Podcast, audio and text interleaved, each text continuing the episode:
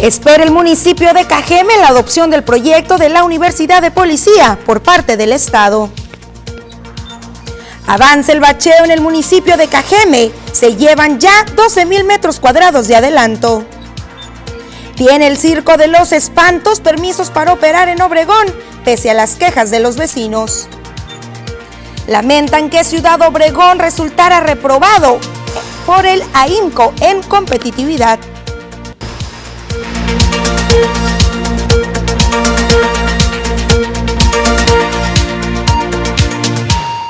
¿Qué tal? Muy buenas tardes, bienvenidos a la segunda edición de las noticias. Qué gusto tenerlo por acá, como todos y cada uno de los días. Yo soy Susana Arana y seré la encargada de llevarlo por este paseo informativo, no sin antes recordarle y ponerle a disposición los diversos métodos que tenemos para mantenernos en comunicación.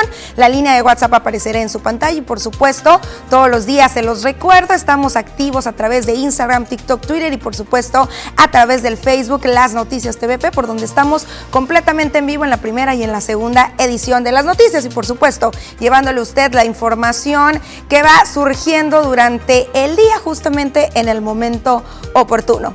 Sin más, ahora sí arrancamos con la información y es que hay positivas noticias después de que hace algunas semanas se diera reverso completo a el proyecto de la Universidad de Policía. El alcalde dijo que no era viable y alguno, hubo algunas voces en contra, principalmente de los policías, que deseaban un lugar donde mejorar su capacitación. Actualmente el Ayuntamiento de Cajeme espera que este proyecto se pueda adoptar por parte del gobierno estatal proyecto de la Universidad de Policía que pretendía establecer la administración municipal pasada, aunque no tenía la capacidad para ello, podría ser retomado por parte del Estado, indicó Javier Lamarquecano. De ser así, el municipio estaría en condiciones de coadyuvar, expuso el alcalde de Cajeme, pues solo el municipio no cuenta con las condiciones presupuestales para emprenderlo. Por sí mismo, el ayuntamiento no tiene capacidad para soportar ni el costo eh, de esa academia en términos presupuestales, ni tampoco eh, la demanda para que la academia pueda eh, autogenerar su sostenimiento. Quien sí ha manifestado su intención de retomar la idea de una universidad, perdón, hablamos de universidad, de una universidad de la policía, es el gobierno del Estado entonces, si el gobierno del Estado eh, ya retoma el planteamiento y lo convierte en un proyecto regional, no nada más del ayuntamiento de Cajeme, no, nada más del municipio de Cajeme, sino regional, bueno, ya sería diferente pero no sería el proyecto anterior, eso ya es otra cosa. Ese proyecto que se inició por parte del ayuntamiento, ese ya no se va a llevar adelante, no eh, es procedente. Mientras se decide o se establece algún proyecto, la Academia de Policía se mantiene en proceso de certificarse, destacó, para obtener un nivel regional y de mayor calidad, para recibir así a los interesados de otros municipios y estados. Estamos ya en ese proceso eh, se está recibiendo, ya eh, espero que para la próxima semana podamos informar al respecto del de, eh, resultado de esa certificación.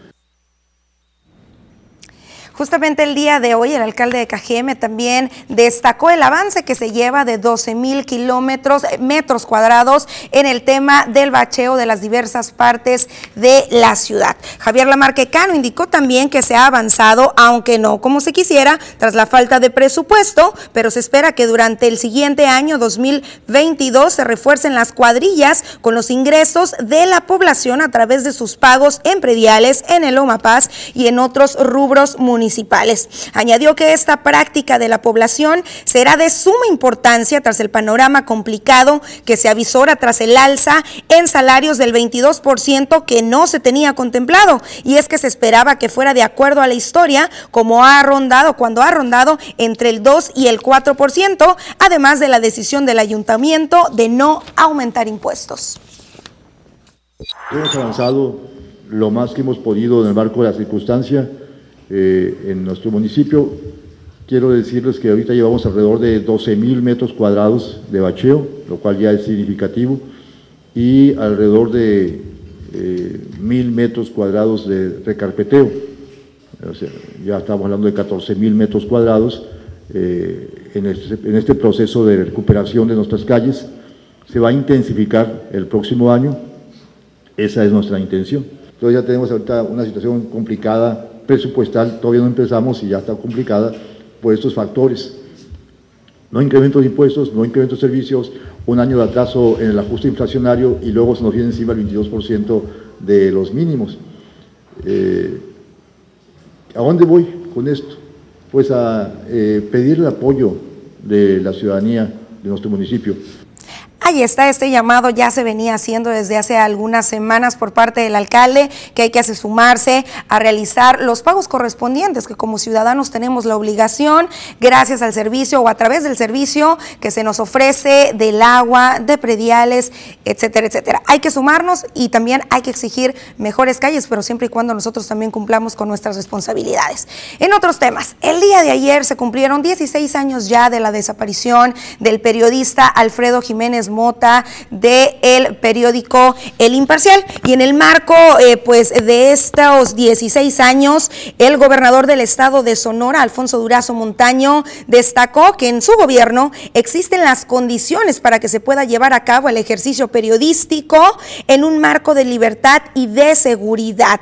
El mandatario estatal refrendó el compromiso del gobierno que encabeza con aquellos que ejercen el periodismo, quienes dijo no tendrán restricciones de ningún tipo para desempeñarse en el ejercicio de su profesión. A nombre del Estado mexicano, también Alejandro Encinas Rodríguez, subsecretario de Derechos Humanos de la Secretaría de Gobernación, pidió una disculpa a la familia de Jiménez Mota por la desaparición de Alfredo.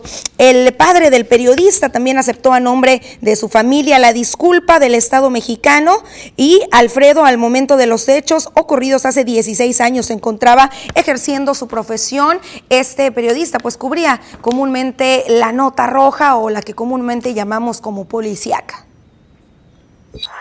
En nuestra administración estamos empeñados en generar las condiciones para que las labores periodísticas puedan llevarse a cabo con plena libertad y seguridad en el contexto plural y diverso de una sociedad democrática, el ejercicio sin restricciones ni temores de la libertad de prensa es fundamental. Por ello, en Sonora estamos comprometidos ahora, en este gobierno, con un quehacer sin restricciones ni limitaciones por parte de todas y todos quienes ejercen el periodismo en nuestro Estado. Yo quiero refrendarle a la familia Jiménez Mota nuestra disculpa la solicitud de perdón del Estado mexicano para que nosotros no solamente vayamos resarciendo y mitigando el dolor que la familia enfrenta, sino para que ustedes conozcan la verdad y exijan y se exista justicia sobre la desaparición de Alfredo Jiménez Mota, a quien reivindicamos y refrendamos nuestro reconocimiento en su memoria. La familia Jiménez Mota acepta la disculpa pública que hace el Estado mexicano por lo acontecido a mi hijo, a nuestro hijo Alfredo Jiménez Mota, reportero del Imparcial desaparecido el 2 de abril del 2005 en Hermosillo en ejercicio de 16 años y un caso más no resuelto para el Estado de Sonora y sus autoridades. Pasamos a una pequeñísima pausa comercial y estamos de regreso. Hay más detalles aún e información.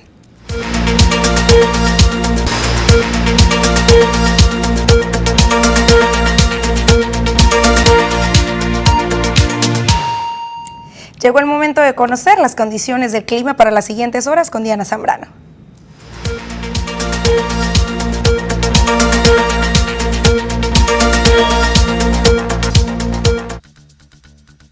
Hola, ¿qué tal? Y buenas tardes. Bienvenidos aquí al reporte meteorológico. Qué gusto acompañarlos en esta tarde, ya de jueves, casi fin de semana, y damos inicio con el mapa nacional para conocer las temperaturas actuales en algunos puntos importantes del país, comenzando en la frontera en Tijuana. El día de hoy tenemos condición de cielo totalmente cerrada y leves lluvias. La Paz igual se mantiene nublado con 28 grados, Guadalajara y Durango despejado y en Acapulco tenemos temperatura que llega hasta los 30 grados.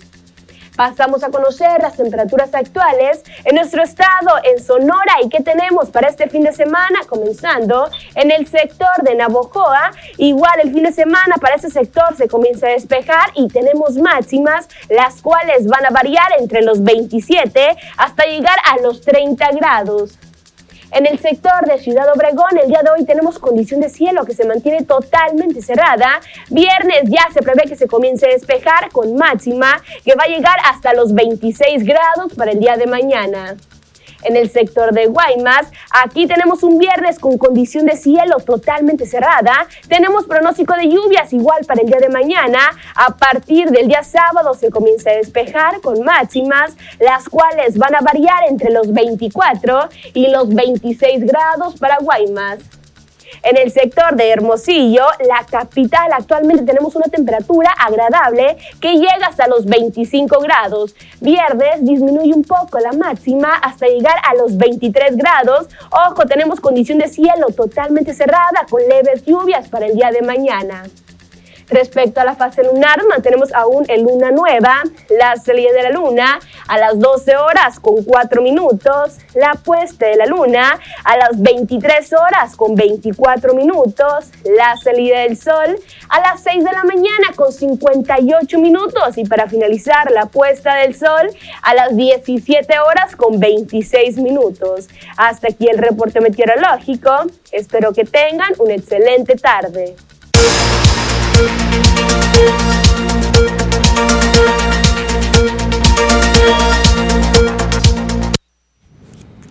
Continuamos ahora sí con una información de suma importancia que nos trae mi compañero Jorge Salazar, quien ya está listo en la línea. Jorge, platícanos un poquito de esta información que nos traes.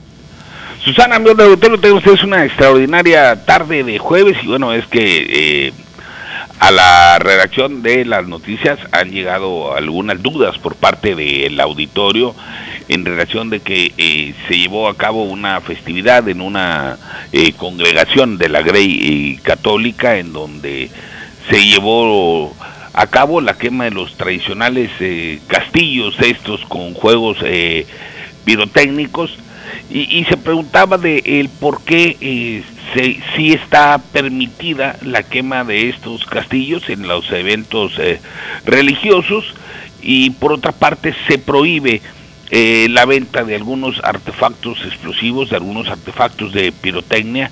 en, este sentido, la Unidad Municipal de Protección Civil, a través de su titular Francisco Mendoza Calderón, dieron a conocer que eh, la diferencia es que para este tipo de actividades las autoridades emiten un permiso, pero también eh, supervisan esta actividad, lo cual la hace una actividad eh, segura a comparación, como ya sabemos, y es del dominio popular, pues los cohetes generalmente eh, los manipulan los niños y la mayoría de las veces pues sin la supervisión de algún adulto. Esto fue lo que nos comentaba eh, el titular de Protección Civil en el sentido de los eh, de la pirotecnia que se quema en, en, este tipo de celebraciones religiosas.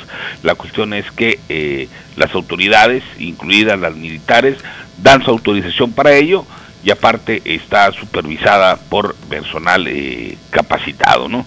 Y en el caso de, de, los cohetes, de la pirotecnia común que, que se detona en las posadas por las los ciudadanos pues generalmente la manipulan niños y no se hace bajo alguna supervisión. Nos comentaba el funcionario anteriormente que eh, se estuvo realizando hace algunas eh, semanas eh, trabajo conjunto con una comisión de regidores donde se elaboró un catálogo en la que se establece cuál es el tipo de pirotecnia que se podría comercializar durante estas fechas. Así es, Jorge. De hecho, eh, recordemos que también, bueno, no son castillos, pero hay también alguna pirotecnia que se suele utilizar de unos años a la fecha en las bodas, en los 15 años. Y esto requiere también un previo, pues digamos, peritaje, podríamos llamarlo, por parte de la unidad. Esto, estos trabajos, según nos explicaba también hace algunos días eh, Francisco Mendoza Calderón, consisten de manera principal en que se desarrolle la emisión de esta pirotecnia, sobre todo en áreas donde no vayan a perjudicar. Nos comentaba en el arranque del béisbol, por ejemplo, que también se utilizó, dice ellos que contaban con su permiso, pero nosotros tuvimos que llegar y decirles, hey, aquí no puedes detonar esta pirotecnia porque hay cables eh, de electricidad cerca, eh, hay cables de tensión y pudiera haber una catástrofe, pero sin embargo si lo eh, aplicas en esta área donde está pues desalojado, donde no hay cables, pues no hay mucho riesgo al respecto. Esto principalmente conlleva la autorización o no de este tipo de artefactos. Sí, efectivamente, y, en el caso, como lo venimos reiterando, que fue la duda que nos externaron aquí eh, a través de nuestras líneas de comunicación eh, eh, respecto a los castillos, es que se emiten los permisos correspondientes, pero aparte se supervisa este tipo de actividades. en contraste, para quienes comercializan la pirotecnia, eh, ellos eh, ahí eh, se otorgan determinado número de permisos, no se le otorga a todo aquel que lo solicita, entonces esa es eh, la diferencia, vaya, ¿no? Entre la pirotecnia habitual que conocemos y que todo mundo quema o adquiere en la vía pública, a cuando se realiza una quema de esta magnitud en, en los famosos castillos que tradicionalmente es en celebraciones religiosas o kermés de, de, congregaciones eh, católicas, ¿no? Claro, y una de las principales reglas también en este tema es que no tengan más de 9 kilos eh, guardados en alguna parte, en alguna bodega, sobre todo eh, los comerciantes, pues recordemos que ha habido fuertes incendios por allá en el sur de la República Mexicana, en aquellos lugares donde se producen esta pirotecnia y se resguarda y, y pues con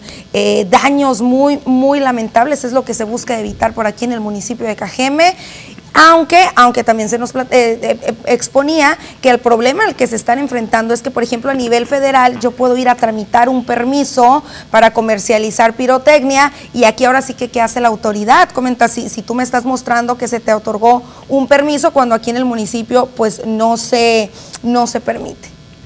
Sí, efectivamente, entonces habrá que este esperar, ¿no? A ver que cómo se va a desarrollar esta actividad, porque se decía que eh, eh, iban a ser muy pocos realmente eh, los permisos que se iban a otorgar y basados en un catálogo que ya fue establecido en coordinación con una comisión de regidores. Así es, muchísimas gracias Jorge por todos estos detalles, que tengas un excelente jueves.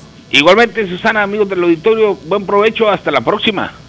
Llegó el momento de una siguiente pausa comercial mientras yo voy a ir poniendo al tanto de sus mensajitos.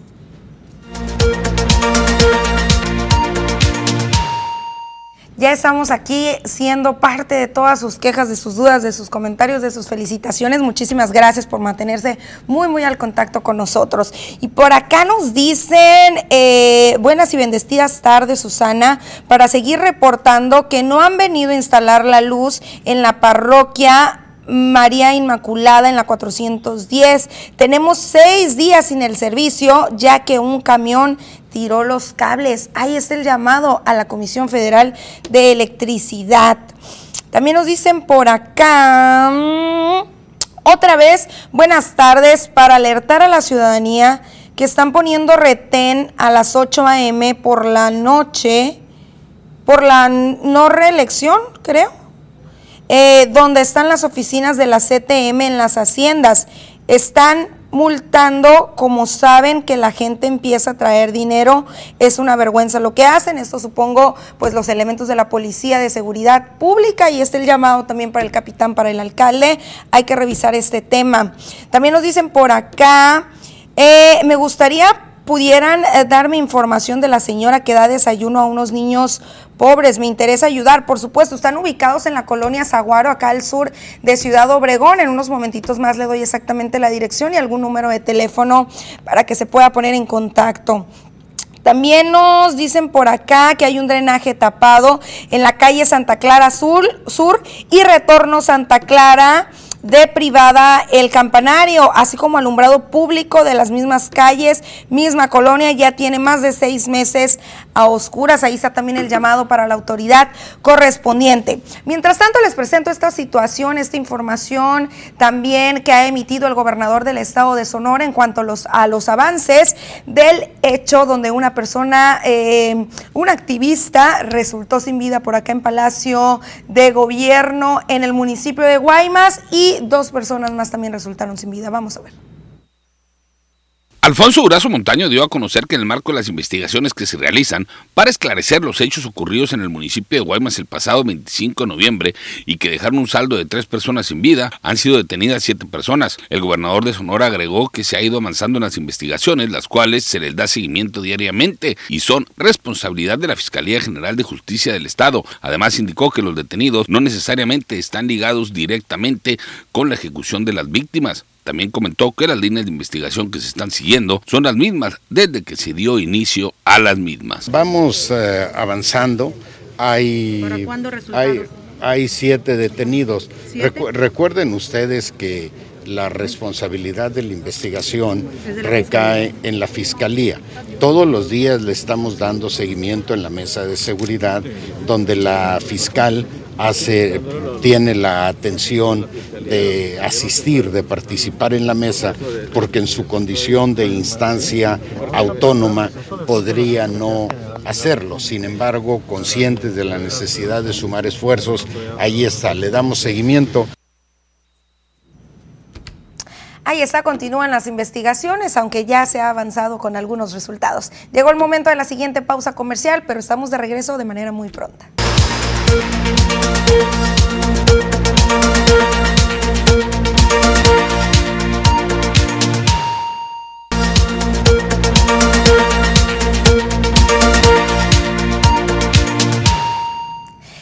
Regreso y con temas de salud y es que aunque sigue siguen aumentando los casos por COVID-19, los hospitales aún cuentan con bastante ocupación para recibir a los pacientes.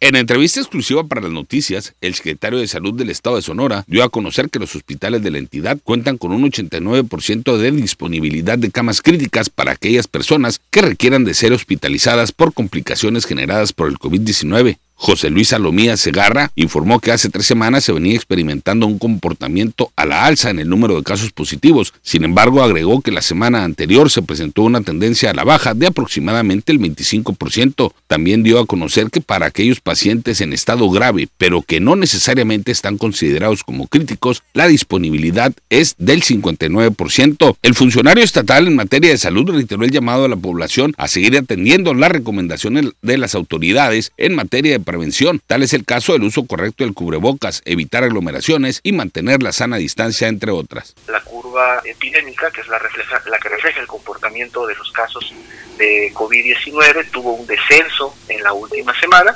No cantamos victoria todavía, estas ondulaciones se pueden presentar a lo largo de la pandemia, va a ser muy importante ver esta semana cómo transcurre, pero después de haber tenido tres semanas continuas de ascenso de casos, la última semana hubo un descenso de casos. Vamos a ver si ese descenso se mantiene, nos empieza a representar una meseta, digamos, eh, mediana, que la expectativa, como sabemos, ya eh, entrados y avanzando en la temporada invernal, es que podamos tener más casos de COVID-19 este, en el estado. A nivel nacional se ha detallado, después de esta preocupación que se ha desatado entre las personas sobre la eficacia o no de las vacunas, la Organización Mundial de la Salud ha confirmado que la prevención con el biológico es completamente robusta. Vamos a ver.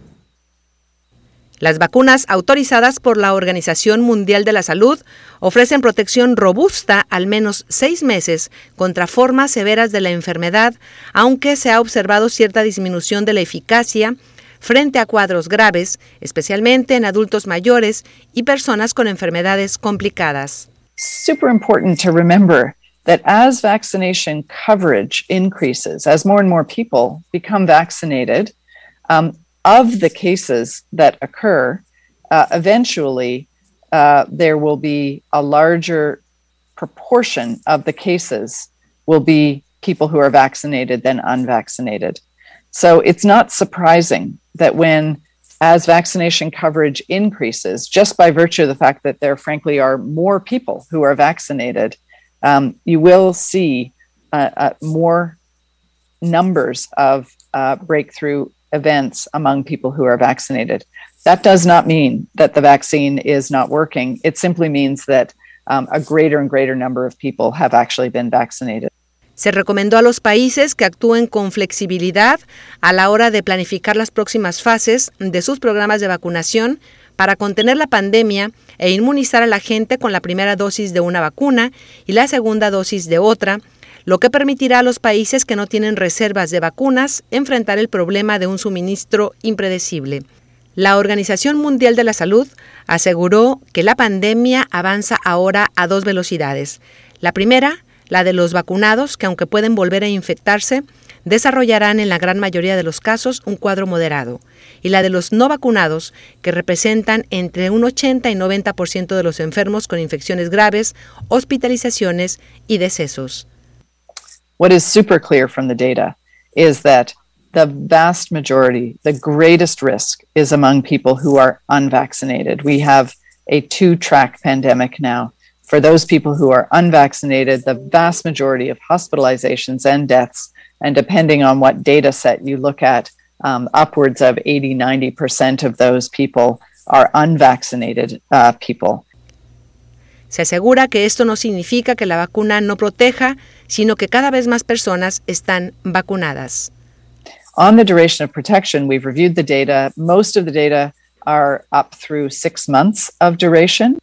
Sobre la nueva variante Omicron y cómo responde a las vacunas, los expertos señalaron que es muy pronto para pronunciarse y habrá que esperar a que se revisen las evidencias científicas que se reunirán en las próximas semanas.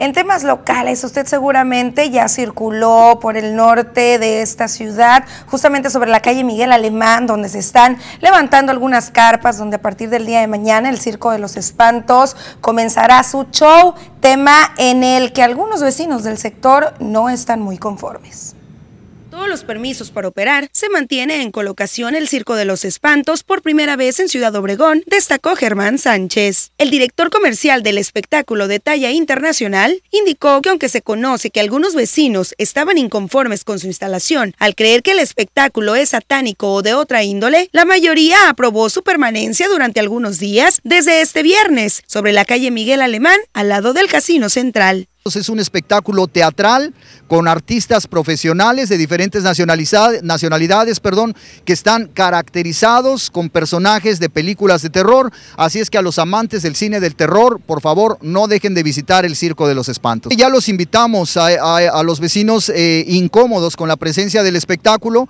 Les dijimos que es un espectáculo que ha viajado alrededor de Europa, Estados Unidos, ahorita se encuentra en gira por la República Mexicana y es primera ocasión que escuchamos un comentario como ese. Así es que ya invitamos a los vecinos incómodos también de, los alrededores para que vengan a disfrutar el espectáculo y vean realmente que es un show de excelente calidad y que no tiene nada que ver con sus comentarios. Contamos con los permisos de presidencia municipal, de protección civil, eh, obviamente de ecología, en fin, todos los permisos que nos solicita cumplimos con, con todos para la presentación del show. Al respecto, el alcalde de Cajeme indicó que revisarán el caso para evaluar su permanencia o no en el municipio de Cajeme cualquier evento de este carácter público en áreas eh, que sean públicas fundamentalmente eh, y que no tenga o no cuente con eh, la anuencia de los vecinos, por supuesto que va a ser atendida para ver la situación y si hay razón en cuanto a lo que se reclama, por supuesto que vamos a proceder. Aquí es muy importante la opinión de los vecinos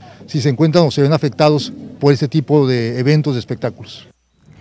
Ahí están ambas posturas. Recordemos, hace unos años este mismo espectáculo intentó llegar a Ciudad Obregón y algunos grupos religiosos o algunos grupos pues frenaron, pusieron sus quejas y se les negó la anuencia para su instalación. Este año pues eh, logran estas eh, anuencias y todos los permisos y están ya en colocación y se comenta pues que son algunos, sí, son algunos las voces que temen eh, que este tipo de espectáculo pues pueda incidir en el ambiente ya de violencia que se está viviendo en el municipio. Sin embargo, pues también hay que ver el lado de que pues hay un mercado y hay a quienes sí les gustan estas películas de terror, así como se va al cine y tú eliges ver una película cómica o una de terror, pues es lo mismo, tú decides si vas a un circo con algún espectáculo que tiene que ver con el terror, con, ya lo decía, actores que representan justamente a los, a los personajes de estas películas del rubro del terror o si pues simple y sencillamente pues no va. Pasamos a temas que tienen que ver con lo agrícola y es que recordemos que el pasado 15-20 de noviembre comenzaron los trasplantes de tomate en el Valle del Yaqui y hasta el momento se tiene un desarrollo completamente sin contratiempos y de manera muy positiva. Esto lo indicó Manuel Antonio Cázares Castro, quien es el presidente del Sistema Producto Tomate a nivel nacional. Indicó que el clima hasta el momento se ha mantenido benévolo, así como los mercados, lo que deja un panorama positivo para el cierre del ciclo que se dará el próximo mes de marzo. Detalló que hasta el momento las plagas se han mantenido ausentes, así como las enfermedades, y que se está en la espera ya de cerrar redituables contratos con los Estados Unidos. Aunque nada está garantizado, se espera que el ciclo sea mejor al pasado, sobre todo en cuanto a la producción, indicó, para intentar dejar atrás las complicaciones y dificultades que llegaron durante el 2020-2021, cuando no hubo positivos precios ni demanda. Recordó que el año pasado pudieron exportar cerca del 60% de la producción, es decir, alrededor de 150 mil toneladas, y que este ciclo esperan que la demanda sea de al menos un 80% por la reactivación de todos los sectores en el país antes mencionado. Buen clima y buen sol y va caminando bien, desde, los trasplantes. Esperemos que, bueno, ya el último reporte, a ver, así para fin de media tenemos el reporte de, de, cuántas de cuántas hectáreas vamos a tener de, tomates bola y saladez. Ya en, en, los cherries, los, las especialidades, esos eh, más o menos se van a, completar unas 230, 250 Estamos hablando por agricultura protegida, ¿no? En el estado de Sonora. Pues el año pasado fue un año muy difícil, pues, o sea, mucho, muy difícil, porque si tú te acuerdas, eh, prácticamente así el panorama y eh, pues eh, el estado de Sonora sigue, sigue siendo el segundo productor a nivel nacional en cuanto a este producto y pues el 90% de lo que se cultiva en el Valle del Yaqui viaja a los Estados Unidos en eh, comercialización. Llegó el momento de una pausa comercial, pero regresamos, hay más detalles, hay más información.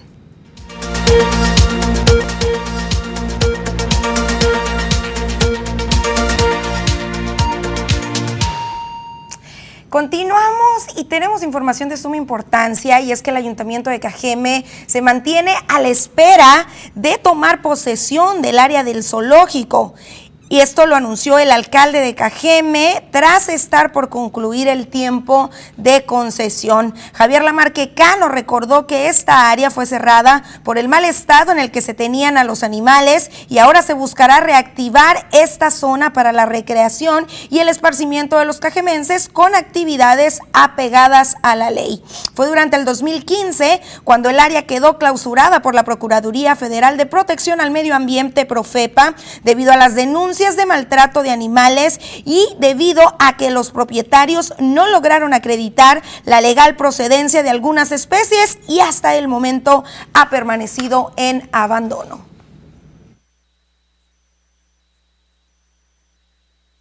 No, no se va a, eh, a volver a concesionar, no se va a volver a restablecer el zoológico vamos a recuperar esa eh, área del parque infantil y la vamos a rehabilitar para integrarla al parque. Vamos a buscar algunas, algunas opciones de diversión, de esparcimiento para los niños y las niñas que puedan ser eh, atractivas y de carácter educativo, lúdico, en fin, pero que eh, ya no estén eh, marcadas por las actividades que antes se realizaban.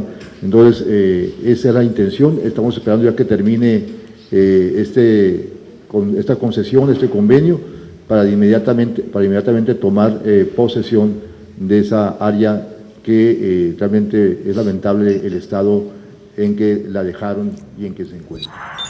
En otros temas, como lamentable, calificó Óscar Morales Balmaceda el hecho de que de nueva cuenta Ciudad Obregón resultara reprobado dentro del índice de competitividad urbana dado a conocer por el Instituto Mexicano para la Competitividad AIMCO. El presidente de la Cámara Nacional de la Industria de la Transformación destacó que a fin de revertir este tipo de resultados es necesario que cada sector de la sociedad asuma su rol en los rubros que fueron tomados en cuenta para la evaluación, entre los que se encuentran el medio ambiente, las relaciones internacionales, el sistema político, gobiernos, economía, precursores e innovación. Destacó que el hecho de haber reprobado de nueva cuenta la evaluación realizada por el AIMCO debe servir de lección para mejorar en los diferentes indicadores y señaló que Ciudad Obregón tiene también aspectos positivos que la hacen atractiva para la inversión.